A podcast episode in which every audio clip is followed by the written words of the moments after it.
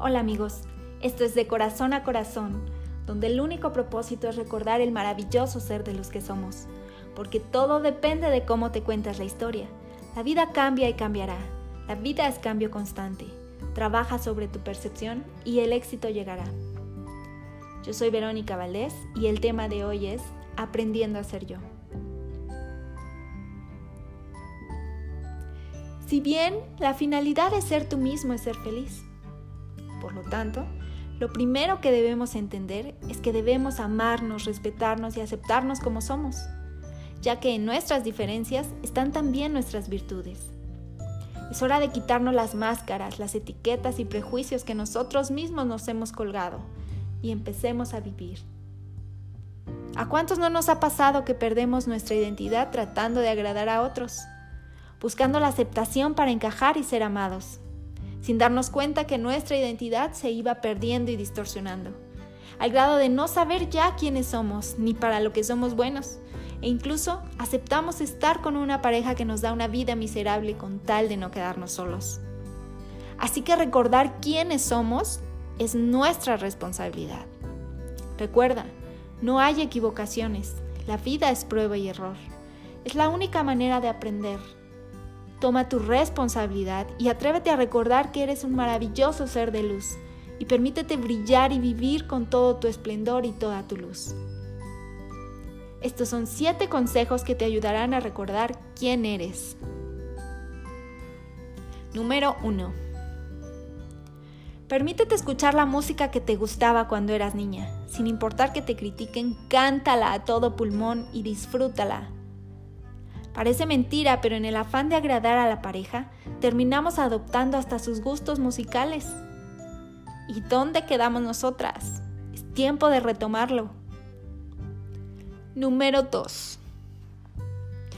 Recuerda qué actividades o juegos te gustaba hacer cuando eras niña y date la oportunidad de realizar por lo menos uno de ellos, sin importar tu edad, tu condición física y ocupaciones.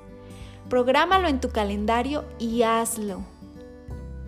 Si tienes hijos, aprovecha para hacer de este un momento familiar único.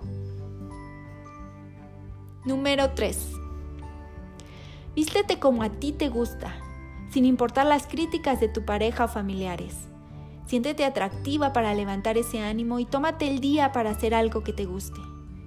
Pasar tiempo de calidad contigo a solas y dedicarte un tiempo solo para ti te ayudará a reencontrarte y a priorizarte, a escuchar tu voz interior sin tanta interferencia ni distractores.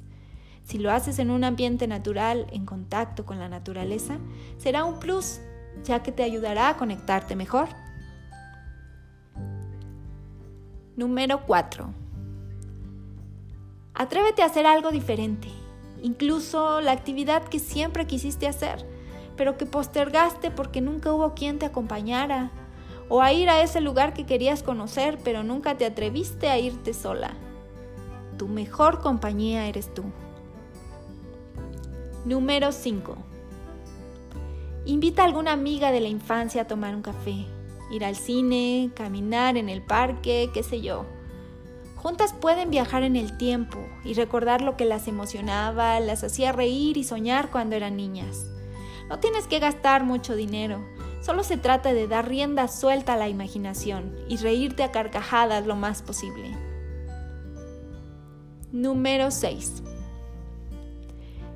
En un día cotidiano o un fin de semana, qué sé yo, cuando vayas con tu pareja o familia, pide tú misma lo que quieres comer si vas a un restaurante, o a comprar o a preguntar si vas a una tienda.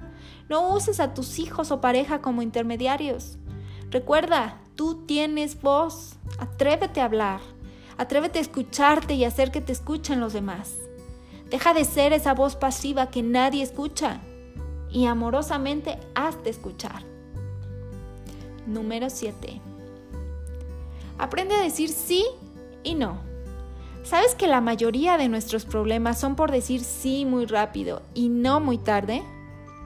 Recuerda, el objetivo de reaprender y recordar quiénes somos es ser felices. Y la única manera de conseguirlo es volviendo a ser niños. Date el permiso de recordar lo que soñabas cuando eras niño y conviértete en niño otra vez. Eso es todo por hoy amigos. Escríbenos en nuestra página www.decorazonacorazon.com y en nuestras redes sociales. Yo soy Verónica Valdés y esto fue De Corazón a Corazón. Hasta pronto.